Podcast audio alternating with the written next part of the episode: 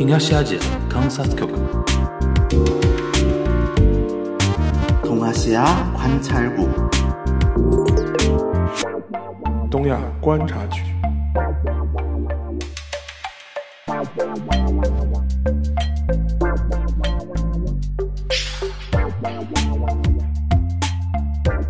Hello，大家好，我是樊玉茹，大家好，我是安青青。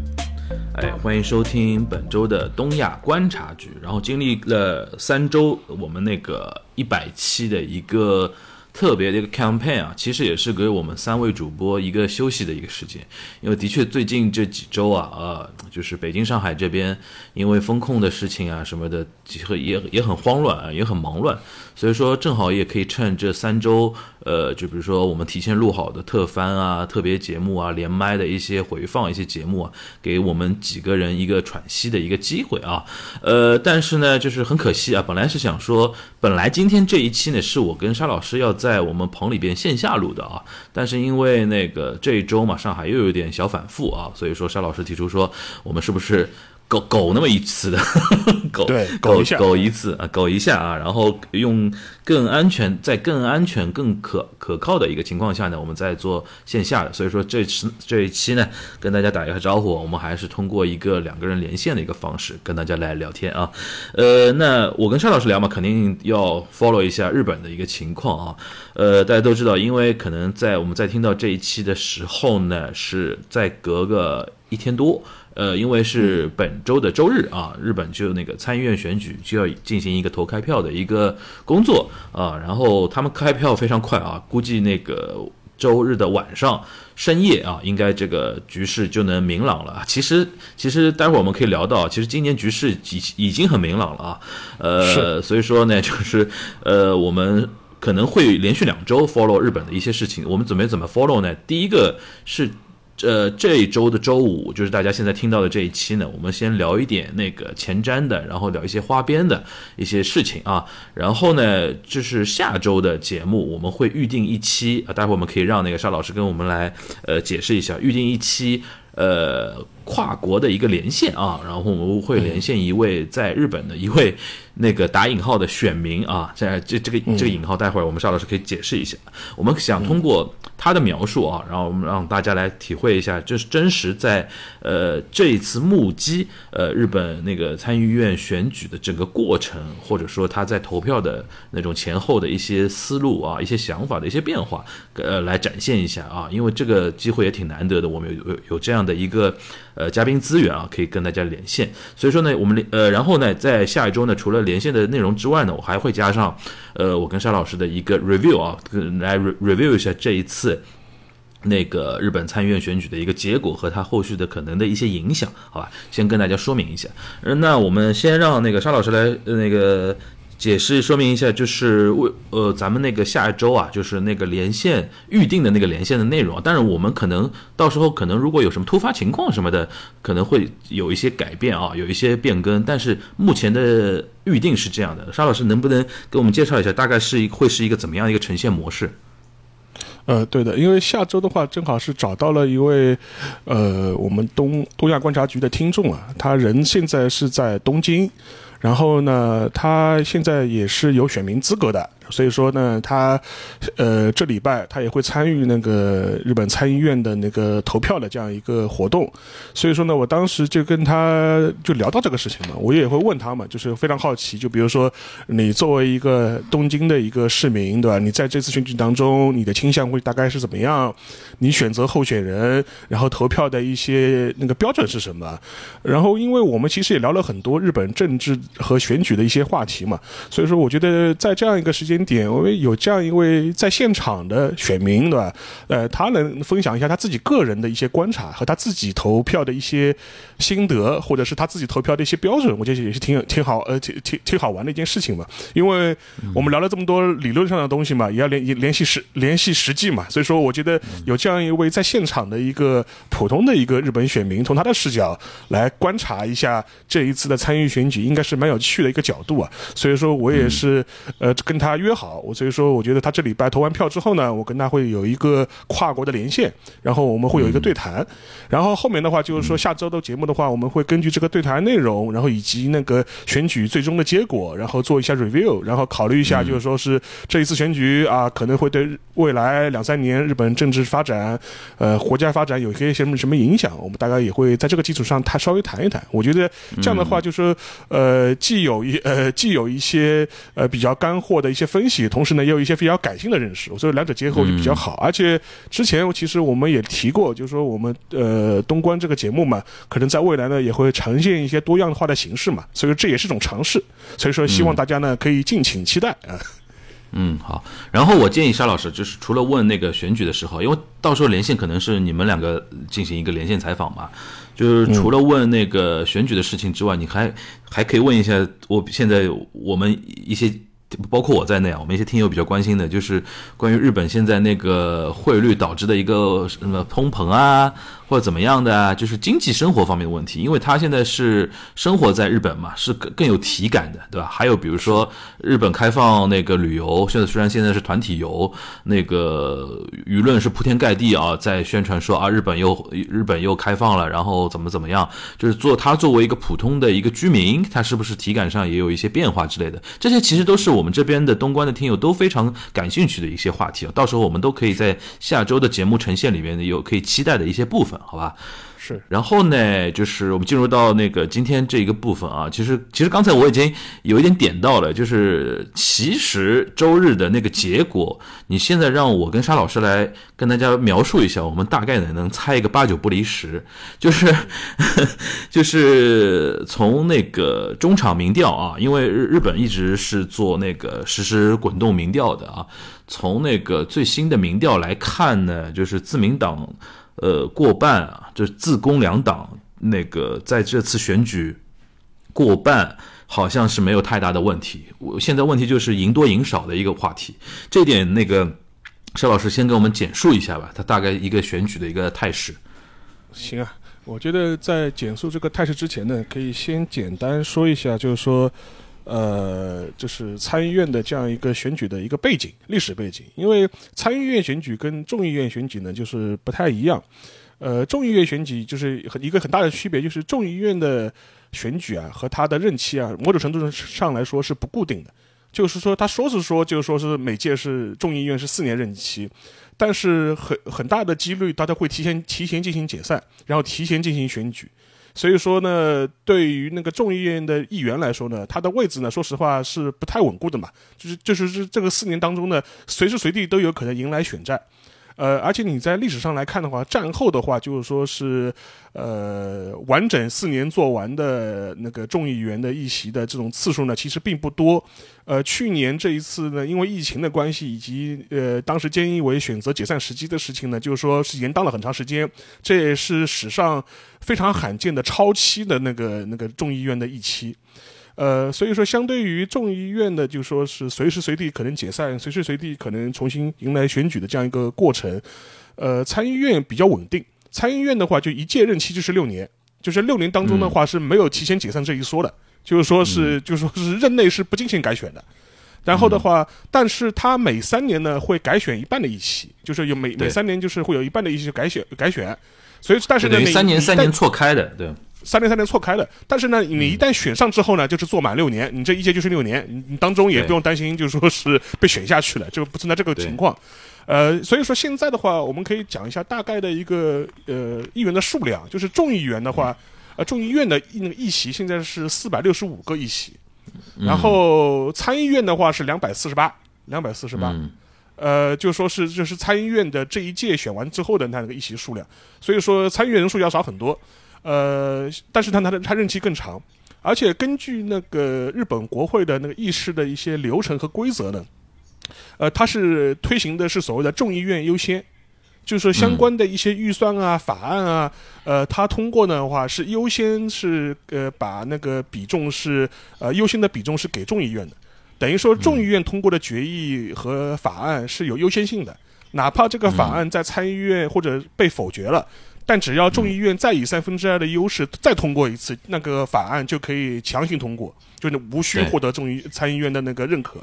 所以说，呃，参议院的设置呢，它某种程度程度上来说，它更多是类似于一个呃牵制众议院的这样一个作用。就是说，是它更多是就是有一些比较重大的一些事项或者重大的一些话题议题，在国会讨论的时候呢，可以通过参议院这个流程呢，对众议院的一些相关的呃规范呢进行一种牵制，然后呢起到一种制衡的作用。所以说，所以说参议院的作用呢，更更多是一种呃制度上的一种呃牵制或者预防的预防权力滥用的这种角色的呃，就是那个意味更重一点。所以说，参议院本身的话，它的意它的发挥的作用也更多是这方面的作用。所以说，在日本的社会啊，就民间啊，很多时候会把参议院就是称之为所谓的呃叫那个在考之府啊，就在考虑，就说是在在在在思考，就是在就是叫叫在考之府，或者是把它称之为所谓的良知之府，就是说它可能更多能够呃超出党派的一些呃局限性，然后更宏观的来考虑一些问题，然后提出一些。呃，意见，然后对一些众议院通通过的一些预算和法案进行修订，这是这当然这只是一个理想的这样一个设计的一个呃 一个模型，但是事事实上面是那就是另外一回事情了。所以说这大这大概是一个参议院的这样一个呃它的一个背景，呃，但是呢，有一点对现在的就是说是日本政治来说比较重要的一点，就是说是我们都很清楚嘛，因为这些年其实讨论很多的一个话题就是所谓的那个修改宪法嘛，修宪。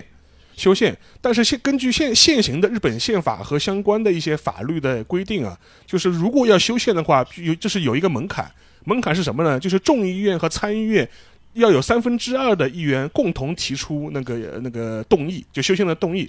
然后呢，这个动议才能够提交国民公决，就基本上是这样一个修宪流程。换句话说，如果一个政党或者几个修宪的政党，他们都有修宪的目标，想推进这个事情的话，它的门槛就是说，它必须在众议院和参议院同时获得三分之二的优势。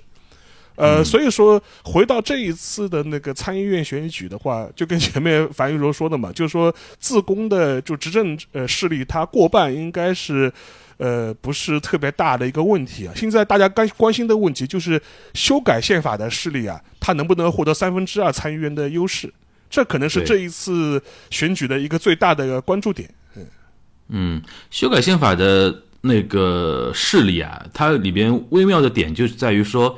其实那个在野党里边有那个想修改宪法的，比如说维新会啊之类的，他们都是比较偏右翼的嘛。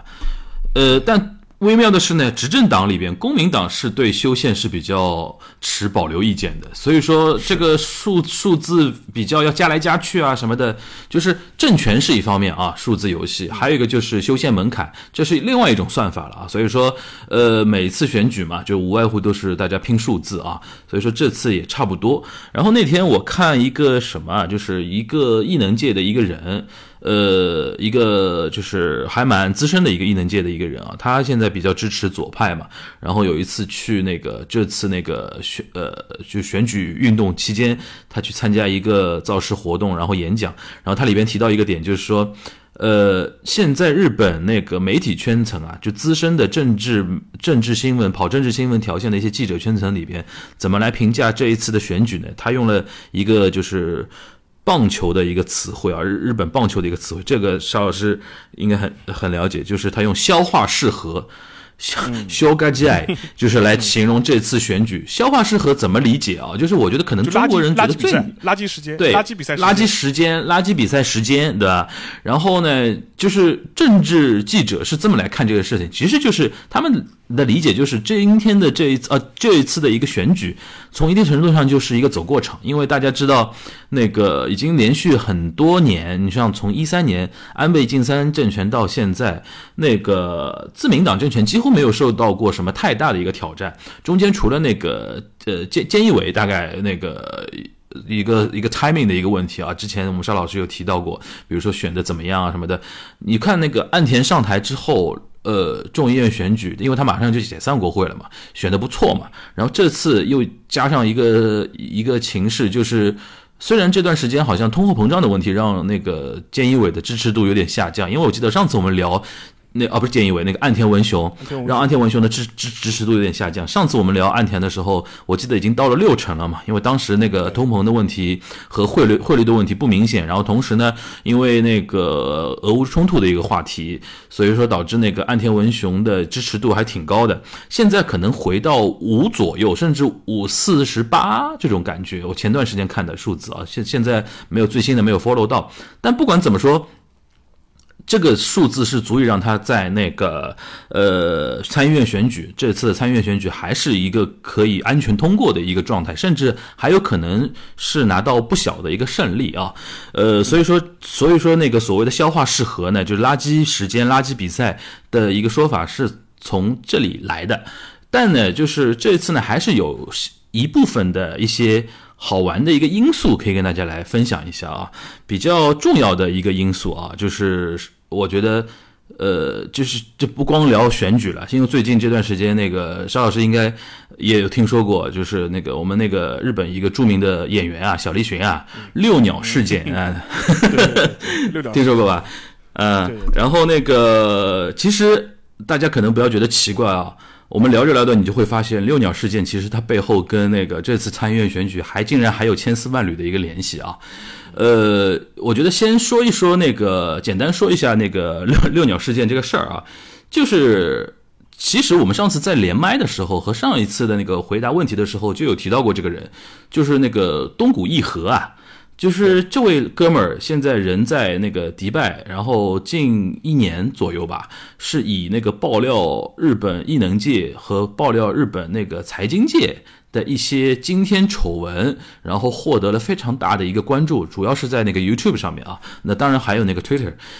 然后呢，这这这这个哥们儿就一直爆，比如说什么什么新呃那个真剑佑啊，就是那个千呃千叶真一的儿子嘛，真剑佑啊，然后什么。呃，林野刚啊，然后一些女团啊之类的一些料，就这这这一年多时间对吧，大概一直在爆爆爆爆爆，然后直到前段时间他发了一张，大概是 Twitter 吧，发了一张那个小栗旬，呃，所谓的一个全裸的一个照片啊，那个那个照片的那个形态呢，就是应该是一个比较。封闭的一个聚会的一个场合，可能大家都喝多了或者怎么样，在唱 K 的一个场合，对吧？然后呢，就是我们这位呢，就是小栗旬呢，就全部脱光了。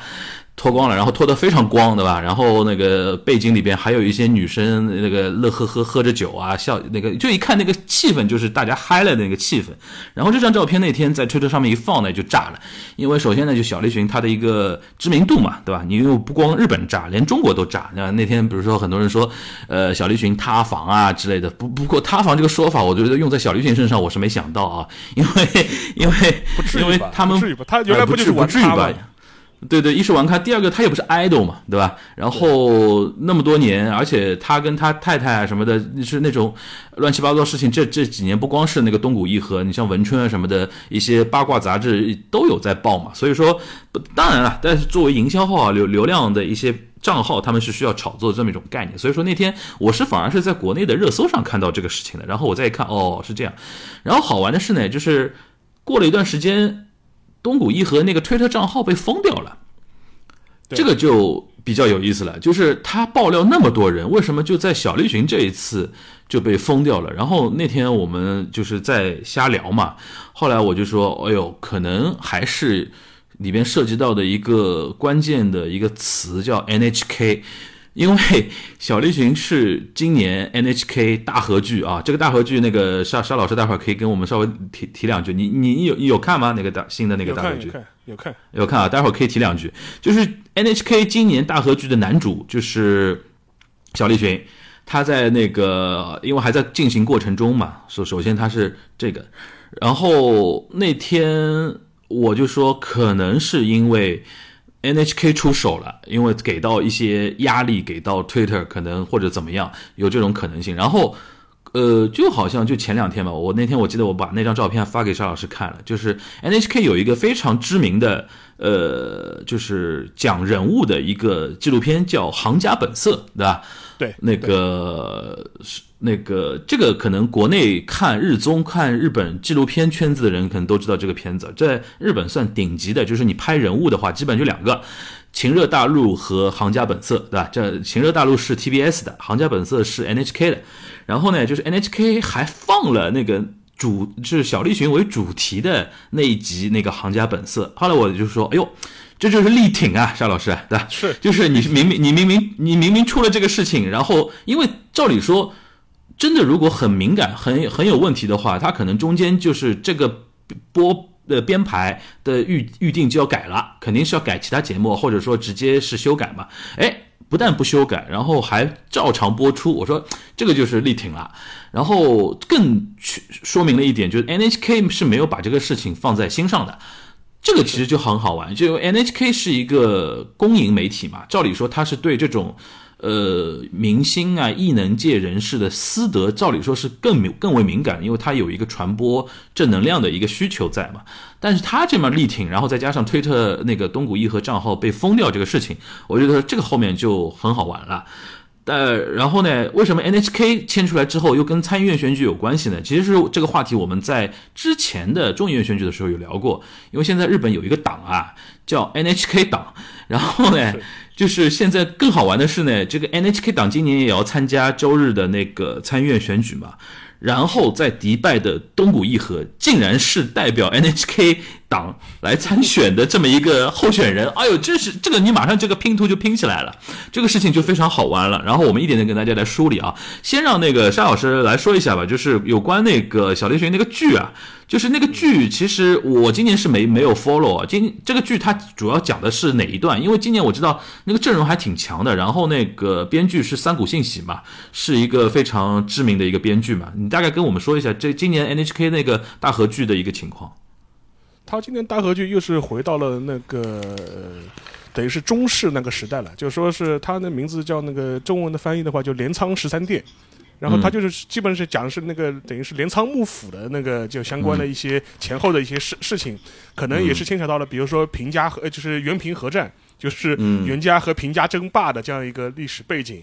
呃，然后这一块的话，就是说是今年的话，小栗旬他等于是在里面演一个主角，是个北条家，他是当然他自己比本人不是演，不是不是演演那个源氏，他是演演那个北条家的这样一个，呃，这样一个人物历史人物。但是呢，这个人物历史人物在后面的就是说是镰仓幕府的整个一个权力斗争的过程当中呢，发挥了很重要的作用。呃，但是相对来说呢，就是我们也都知道，大河剧这两年呢，其实有一点，比如说 青黄不接啊，或者是有点后继乏力的那种感觉，就就是。收视率呢，就感觉是越来越差，越来越差，而且呢，也找不到一个比较好的一个呃，就是一个引爆点。但是相对来说，今年的镰仓十三店的呃评价是较好又又叫做，就是说收视率不错。然后呢，就是说是内容本身呢也拍的比较过硬，而且是他这个过硬呢，就说是我甚至身边有一些认识一些他们做日本历史的一些老师啊，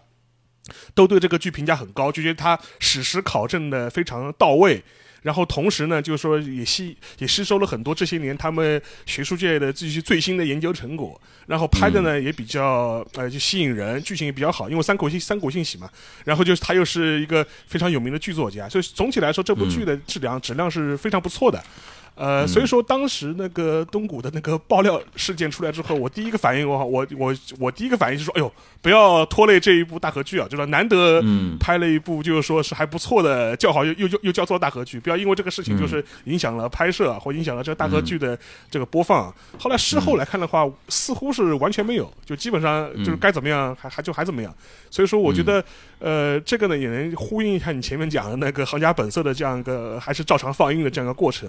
同时还有一点就是说，是像这一次那个东谷义和，他是被列为 NHK 的候选人之一啊。实际上嘛，今年的 NHK 党，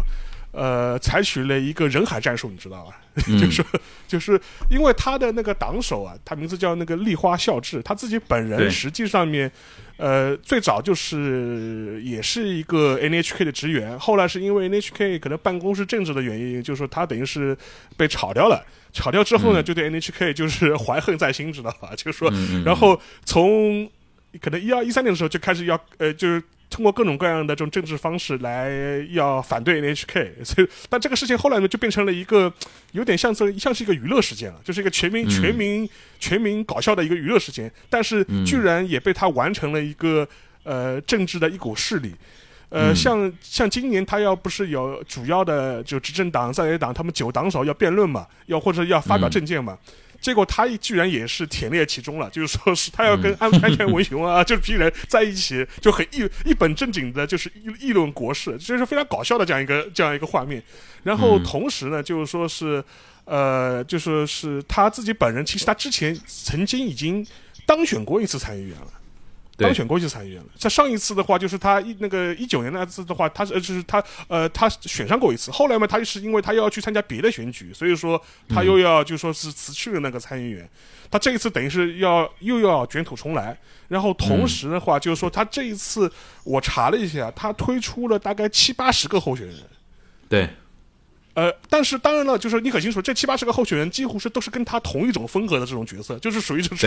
呃，对，网络上很红，然后是属于，而且你这个红呢，有或好或坏，对吧？有些是臭名昭著，或者是有些，但不管怎么样，但是我人气很高，但是但我人气很高，所以说，嗯，呃呃，这些人数人物们，当然事后我们有一些比较正经的一些政治人、政治记者啊、政治媒体，他会做分析嘛。他说，这七八十个人其实几几乎几乎是绝。都不可能选上的了，就所以说对 NHK 党来说，他无非是要通过这样一次选举活动来为他自己个人造势。所以说，现在现在大家的预测就是 NHK NHK 这个党 就反对 NHK 党，他有可能就是说跟上一次一样，就获得就一个议席，就是他在他在全国比例选举中获得一个议席，但大概是这样子。但是对那这个党首立花孝之本人来说无所谓，反正我发动了七八十个人，对吧？到处给我造势，我利用国家机器，去利用选举这个舞台为我自己造势，为我自己的 YouTube 增增加订阅量，这就足够了。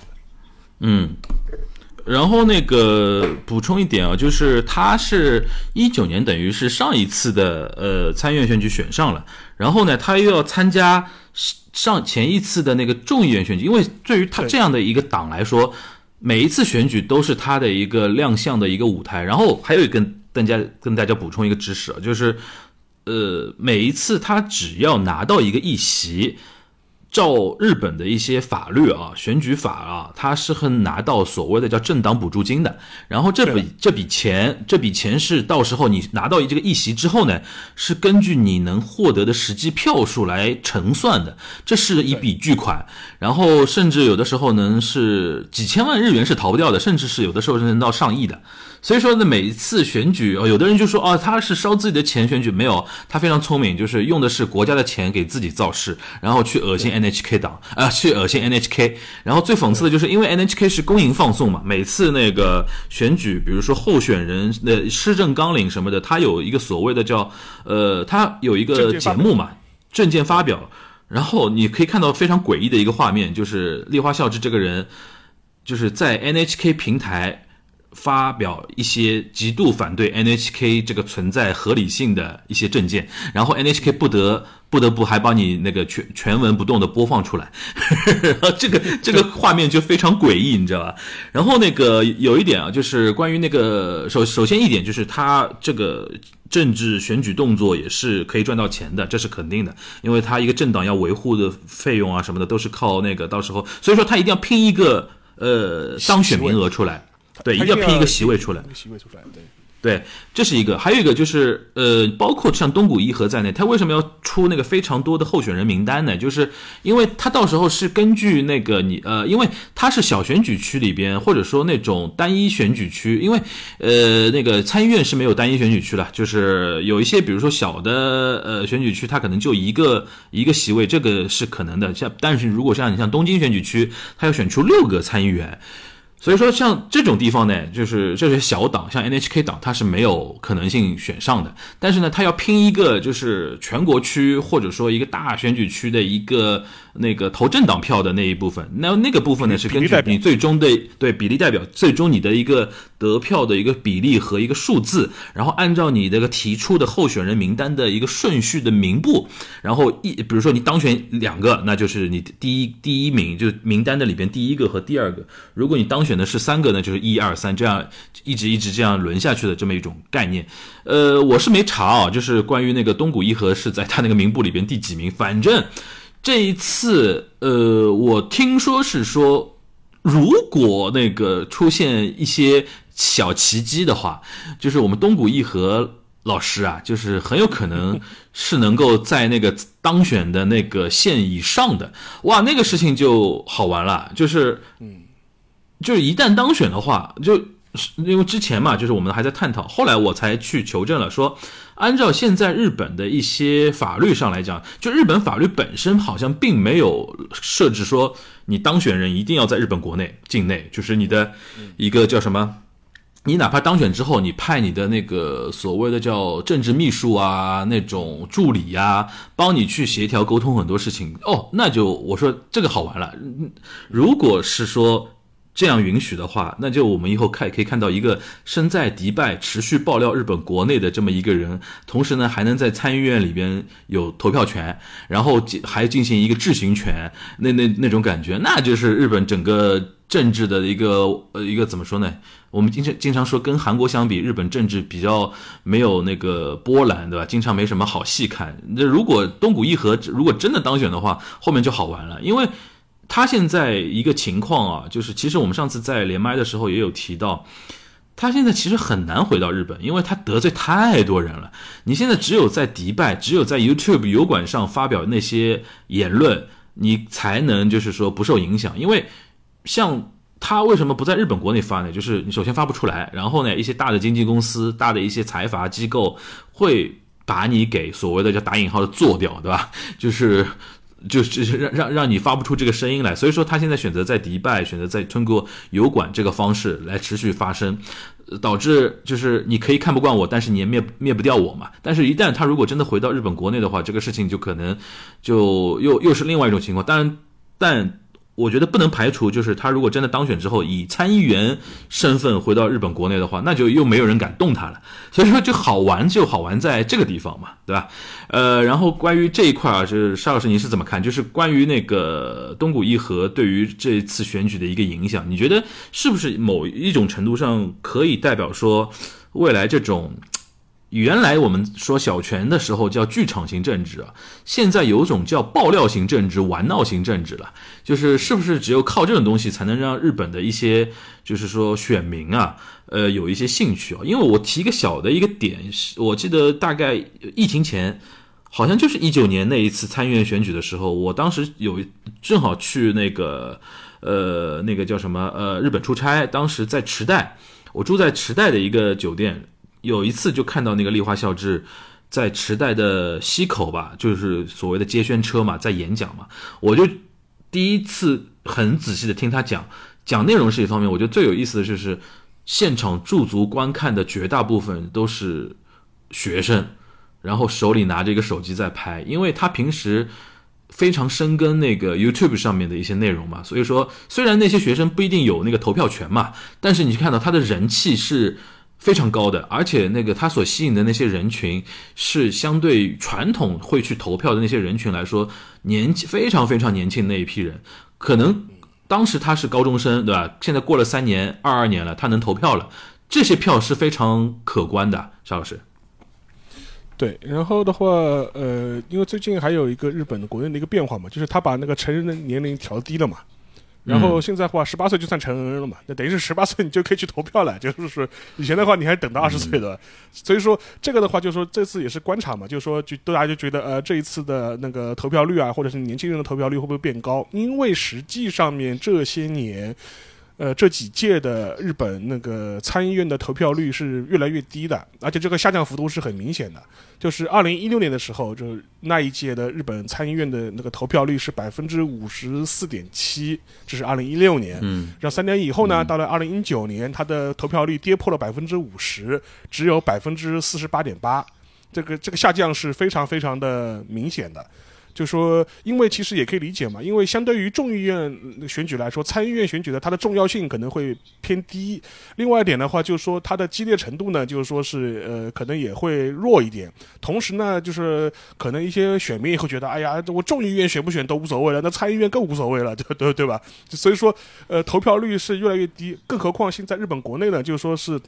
其实，呃，就是普通市民，尤其是年轻人，其实他对政治的关心度是不高的，就是他那个政治是非常冷感的。所以说，在这种情况之下呢，就是可能就是像 NHK 党这种和立花孝志这种，呃，就是说一就是说非常出位的这种表演式的这种，或者你甚至可以说是胡闹式的这种政治人物，反而能吸引人气嘛。呃，但是然后呢，就是说是与之相对的话，就是说是呃，另外一个就是可能比他稍微正经一点的，就说是那个剧，就是就是剧场型政治家或者胡道型政治家，是那个是那个山本太郎嘛，就是令和新选组，就山本太郎嘛，令和新选组。所以说，呃，他也是类似，他采取的类似的这种方式嘛，因为我们都知道山本太郎他原来是一个演员，他啊哦对了，他也演过 NHK 的大合剧啊，演过新选组的。而且那个新选组的编剧还真的是三谷信喜，对。然后他现在，然后他，然后他现在自己成立一个政党，叫 叫令和新选组的。然后，但是呢，就说是那个山本太郎他走的路数呢，就是跟那个呃，就是 NH 反 NHK 党立花孝是不太一样。立花孝志他更多是一种呃民粹式的，然后是那种呃爆料式的，然后然后是为了吸引那个眼球的这种方式。但是呢，山本太郎也吸引眼球，但他吸引眼球的这种路数呢，其实他是走的是。欧美西方的那那批这种呃自由自由派的这这种路数知道吧？就说就白左那套嘛啊，白左那一套，我支持同性恋啊，支持那个什么平权，支持那个就是各种各样的这种左翼啊，或者是人权的这种主张。然后同时呢，就说他是甚至呢，同时呢，比如说我反对消费税，对吧？就是反对 反对消费税。然后他等于是通过这种方式呢，就是来做很多的这种操作和吸引，就是说选民的关注。他在二零一九年的参议院选举的时候，当时他也参加了那个参议院选举。当时他们这个党就联合新新选组，他们推出了两个候选人是重度残疾，知道是偏就是属于这种，就是属于这种脖子以下是瘫痪的这种人士，这种社会活动人士去参加参议院的选举。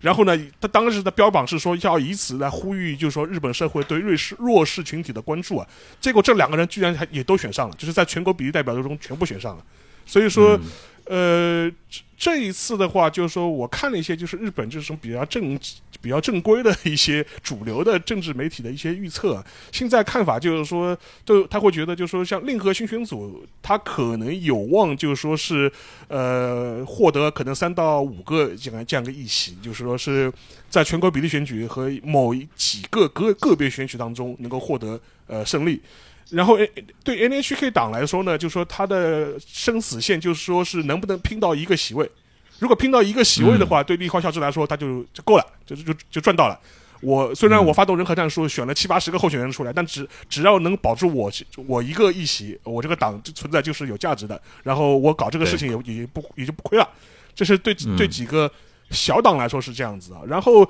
呃，如果回到一些比较主流的一些党，就是说日本主流的一些非自呃非自民党和国民党以外的一些小党的话，就比如说日本日本共产党日共啊，日共的话，现在他的最乐观的估计就他就是维持呃上一届的大概六个议席左右，这是他对他来说比较乐观的一个估计了。然后这一次的话，主要的反对党就立宪民主党，呃，可能会议席会比上一次还要少。甚至有可能会跌破二十个，有可能会跌破二十个，呃，所以说，但现在主流的观察家和媒体都不是特别的乐观。主要理由是什么呢？因为在去年的众议院选选举当中呢，当时的立宪民主党、日本共产党以及那个令和新选组这批比较偏左翼的势力嘛，当时他们搞过所谓的野党共斗，但是呢，去年这个野党野党共斗呢，效果不彰，知道吧？就是效果非常糟糕，效果非常一般。所以说，到了这今年的时候呢，各个这几个中左翼的党呢，基本上还是各自为战，甚至在某些选区是要彼此竞竞争的状态了。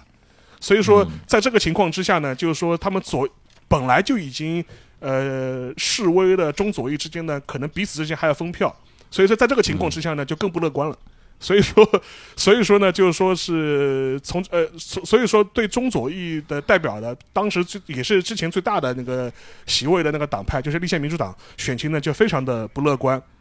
但是与之相对啊，就说是呃，日本维新会反而有可能会实现那个那个议席的大跃升啊，就是跟去年的参议院选举是一样的，就维新会的势力有可能在这一次获得比较大的增长。但日本维新会其实我们也都也都知道，它是一个比自民党还要保守、还要右翼的党，就是还要民族主义的一个党。就 就说是以至以至于我我之前看有一次菅义伟啊，就是我们我们前首相啊，菅菅大将军对吧？就说是他也去辅选嘛。他在大阪复选的时候，就是说是喊什么喊喊出什么话，我当时看了也晕过去。就是谁知道他跟下面选民号召，他说千万不要选维新会啊，维新会他们太右了。就是说我还是我们那个自民党比较稳重啊。就是说，哎呦喂，这个其实现在维新会的跃升跟日共的那种逐步的那个扩大，都是日本现在。的一个现象嘛，因为现在好像包括日本在内，虽然日本的政治我们说冷感比较厉害啊，比如，但是呢，他的确现在极化也非常厉害，就是不管是极右还是极左，都是越来越分割出来。这个跟那个之前那个法国那个有点像嘛，什么梅朗雄啊，包括那个勒庞啊，勒庞极右嘛，梅朗雄极左嘛，极左对吧？他们都是在扩大自己的势力，然后反而是那种中间右派，比如说像那个马克龙，在日本嘛，就是所呃。自民党对吧？自民党的主流派，这些中中间偏右的，他们现在越来越觉得说自己的生存压力被极右的给挤得非常难受嘛。然后那个中间偏左的，像那个立宪民主党，他就觉得说哇。很多人就现在就提出来嘛，因为日共现在年轻人反而现在支持日共的挺多的，因为他经常诉诸的是社会公平正义啊，然后重新再分配啊，弱势群体保护啊什么的，他的一些口号，他的一些呃一些主张是比立宪民主党更刺激的，所以说年轻人很容易支持日共嘛。然后现在是那个立立立宪民主民主党就觉得说。怎怎么我的那个生存空间也越来越少，对吧？然后是上次那个共斗之后，那个效果不好，导致了那个。所谓的叫联合啊，联合两个字，就是在日本联合，其实大家可以理解为总工会嘛。日本全国总工会，日本全国总工会联合，他们是原来的民主党，也就是现在的立宪民主党的主要的支持母体嘛。现在联合对于立宪民主党的一个支持度，现在也投上了一个非常大的一个问号。但是呢，联合又不敢支持。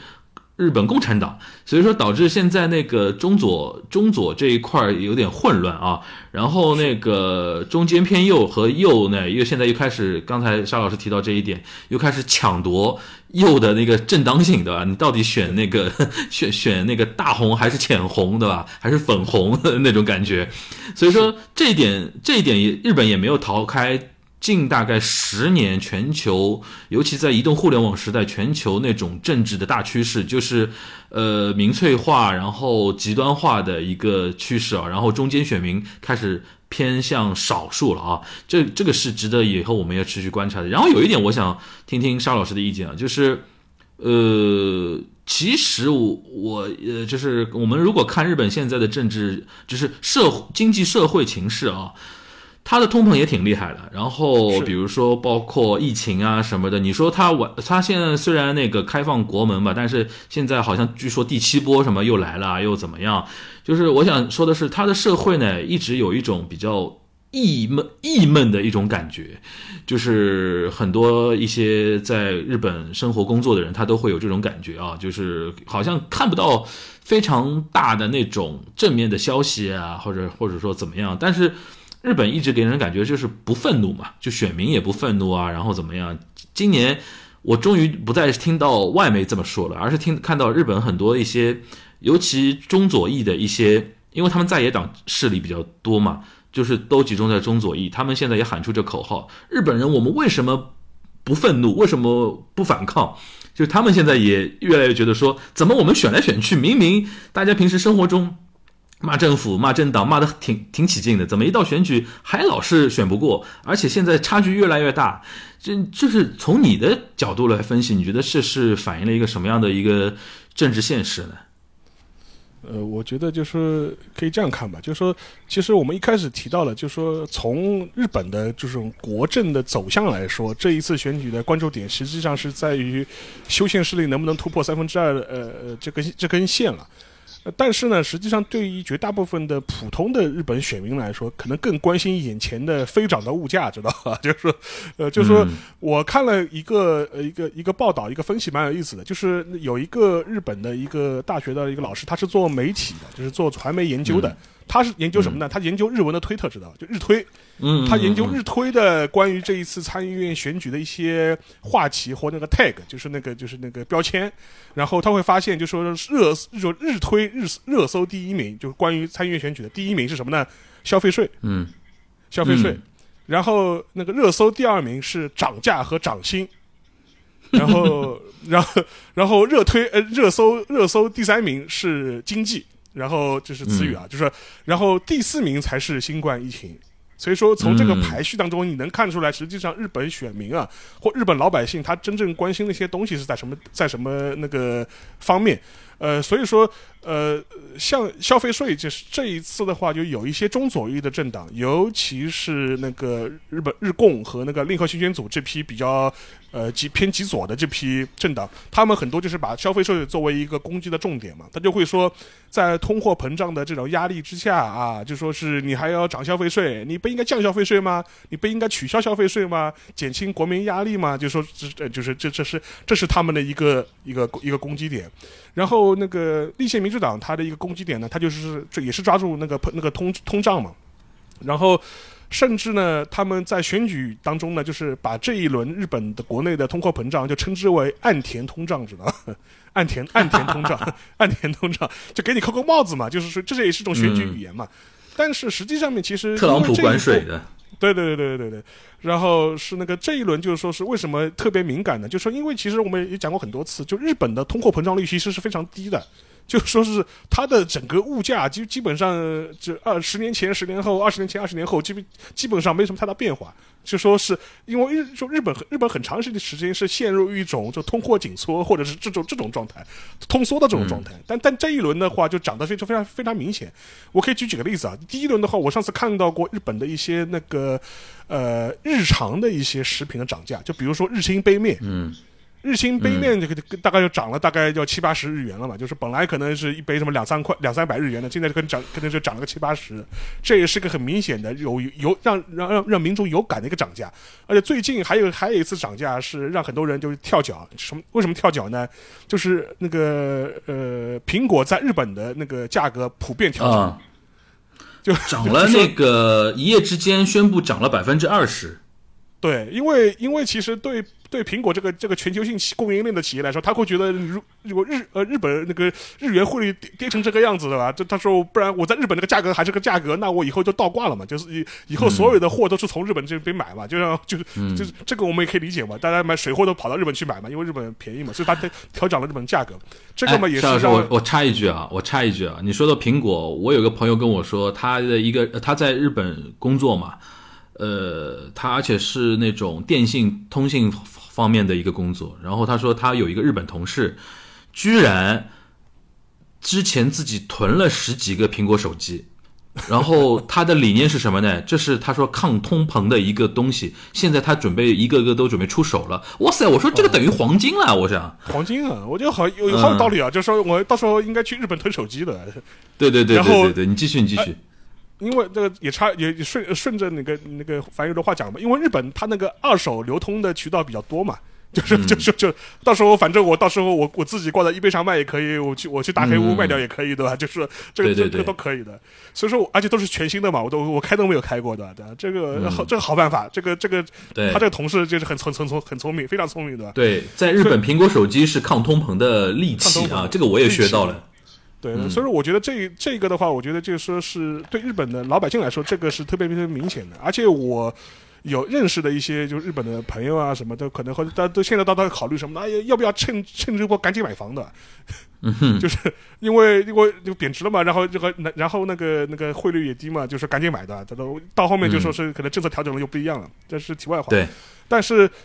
无论怎么样，其实这一轮经济上的压力实际上面是特别明显的，就是然后这也是成为了对于普通学员来说他最关心的议题。所以说他所以说。你现在看到有一些，比如说呃，日本的一些右翼的一些政客啊，会讲啊，什么国防啊，什么就是什么什么对对敌基地攻击力啊，这这些东西可能会讲的吧。但实际上，老百姓真正关心的还是自己的生活，就还是自己的这个这个钱包。所以说，在在这这几个调查当中看得特别明显。然后还有一个可以对照的东西，因为前面是一个日本日文推特的那个那个热搜分析嘛，还有一个是很正经的，就就是日经新闻，日本经济新闻，它有一个选前的舆论调查，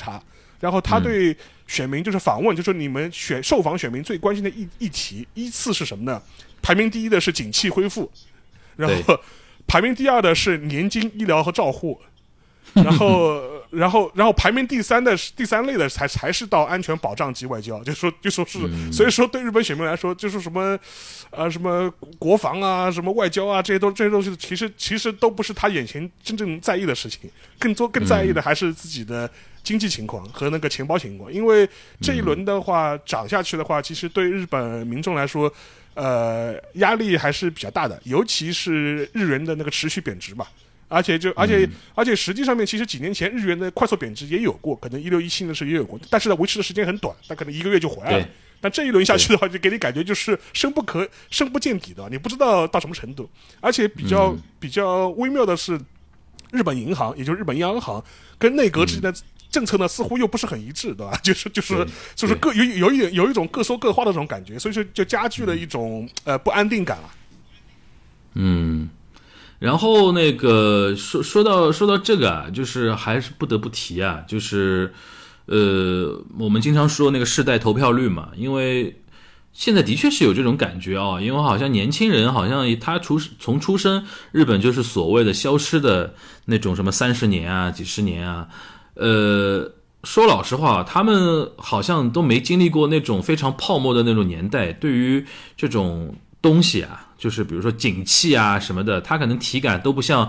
那种五十岁朝上的那种所谓的叫现役世代那么那么愤怒啊。因为你比如说像那种，比如说首先家庭主妇，她对于那个所谓钱包就很在意嘛。然后那个会社员，对吧？那些工作很很久的，他们对于比如说啊。比如说，老子当年进社的时候，什么每年那种 bonus 发两次，然后就那种感觉。现在怎么每年的越越来越越来越少啦？那种感觉，对吧？还有那种，比如说熟年被那个 被裁这种感觉，对吧？因为之前一直日本的长期的企业的文化是什么年功序列啊、终身雇佣啊，他们年轻的时候都是被这一套说辞给。给洗脑的嘛，对吧？但现在好像年轻一代就那个还好，因为我为什么想说这个？就这次有一个点，我是那天看一个政治分析来说的，因为他也是又回到那个东谷东谷这一块儿啊。他说，他说大家不要以为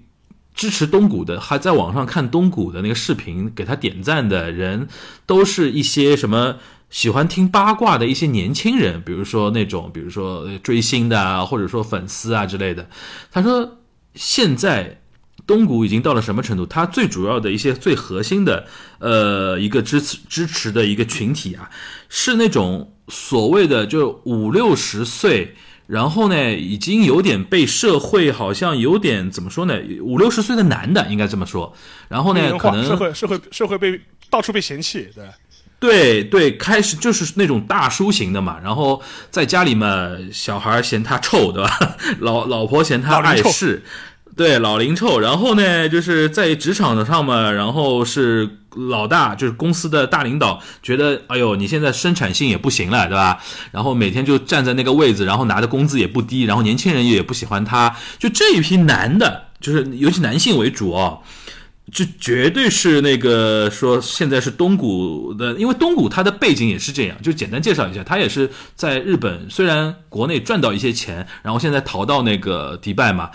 呃，然后据说啊，现在因为中东那个地方，其实那个沙老师应该有印象吧？当时那个谁，戈恩不是也逃到黎巴嫩嘛？就中东那个地方算那个日本的一些影响力那个波及不到的一个地方，所以说现在据说迪拜汇集了很多在日本国内什么犯了经济犯罪，然后往外逃逃到哪里？现在他们都聚集在迪拜，有有这种说法。然后呢？这帮人呢，对于那个日本国内很多一些所谓叫呃日语叫礼不敬嘛，礼不敬就是不就是社会的一些怎么说呢？对他们不公不正的、不义的一些一些处处置啊，或者说这些现象，非常的义愤填膺。然后他们都围在东谷的周围。然后呢，为什么他现在爆料会越来越多、越来越猛呢？就是他其实自己能掌握的时机的料不多的。现在有人喂料，你知道吧？就是日本国内国外，就是有人一一直喂给他。你看，我身边手里有一个某个大官，或者说某一个大财阀的一个老板，或者某个大明星的一些丑闻的一些东西，你你通过你的嘴、你的。频道说出来，他现在是有 有一点这这种感觉了，所以说要倒过来，在日本国内呢，也就引起一些所谓的叫边缘的一些中年大叔的一些一些共鸣，他会觉得说我要反击这个社会，你们不是瞧不起我吗？看我那怎么说一巴子 captain 就一发逆转 来搞你们。这个呢，体现在哪里呢？体现在哪里呢？我们在录之前呢，就是我在网上看到一张照片，是日本幻东社的一个日本幻东社是一个日本的一个非常知名的出版社，它的一个知名编辑，然后做的一个封面是应该是紧急给东谷一和写了一本书，或者让东谷一和自己紧急出了一本书，然后他们在做了一个装帧的一个封面的一个设计，然后我把这张图片发给那个沙老师看了嘛，然后我觉得最有意思的就是它的一个所谓的 catchphrase。那个它里边有句话用黄色还标出来，标特别大的，叫 “Oleo umidashitano kono kuni no fumanya”，就是让我让我成名的，或者让滋生出我的这个环境是对于这个国家的不满所造成的。哇，我觉得这个 catchphrase 就完全体现了这个观察，就是你就是中年以上男人对于日本国家的这个不满，导致了这个环境，导致了东谷一和这个人的出现，这就非常好玩，就是。不愤怒的年轻人加怒气满满的中年男人，就是这就是以后日本的一个政治情势的一个观察啊！就是我现在非常期待说，这么一个中年愤怒男，现在如果被他的一个支持者拥趸拱进了日本参议院，那个形势就非常好玩了。然后你看立花孝之也是这样的嘛，中年愤怒男嘛，就是看看 NHK 不爽对吧？要搞死你们，然后怎么怎么样？其实山本太郎某种程度上都是属于这种类型的，就是中年愤怒。中年对吧？愤怒中年现在现在要崛起了，现在这种感觉非常好玩。这是如果从花边的角度来看这次选举可以感感感受到的一点啊。但我们那个因为时间差不多，我们不不过多不不呃不过多展开，因为那个我刚才已经预告了啊，就是下一周我们会有一个 review，到时候呢，我们可以根据一个呃选举的最终的一个数据和一个形式，和结合在当地有实际投票经历的呃一个我们的听友的一个连线，跟大家更全面的展现啊日本现在这个社会，因为我觉得日本选举其实看点呢并没有那么多，但是它好玩是好玩在。国内现在有很多人比较想好奇，说日本现在因为最近这段时间因为疫情嘛，三年多嘛。大家都出不去嘛，因为像平时，尤其是在上海的这边，大家能感受得到，就是平时日本游啊那种旅游的人会非常多嘛。就旅游多的话，大家可能平时对于这个社会的体感观察还能比较准确。三年多，大家现在很多都很好奇，现在日本到底是不是像一些公众号写的那个样子，危在旦夕，危在旦夕了，对吧？就是我们对于这一块还是比较好奇的，所以说我们想说。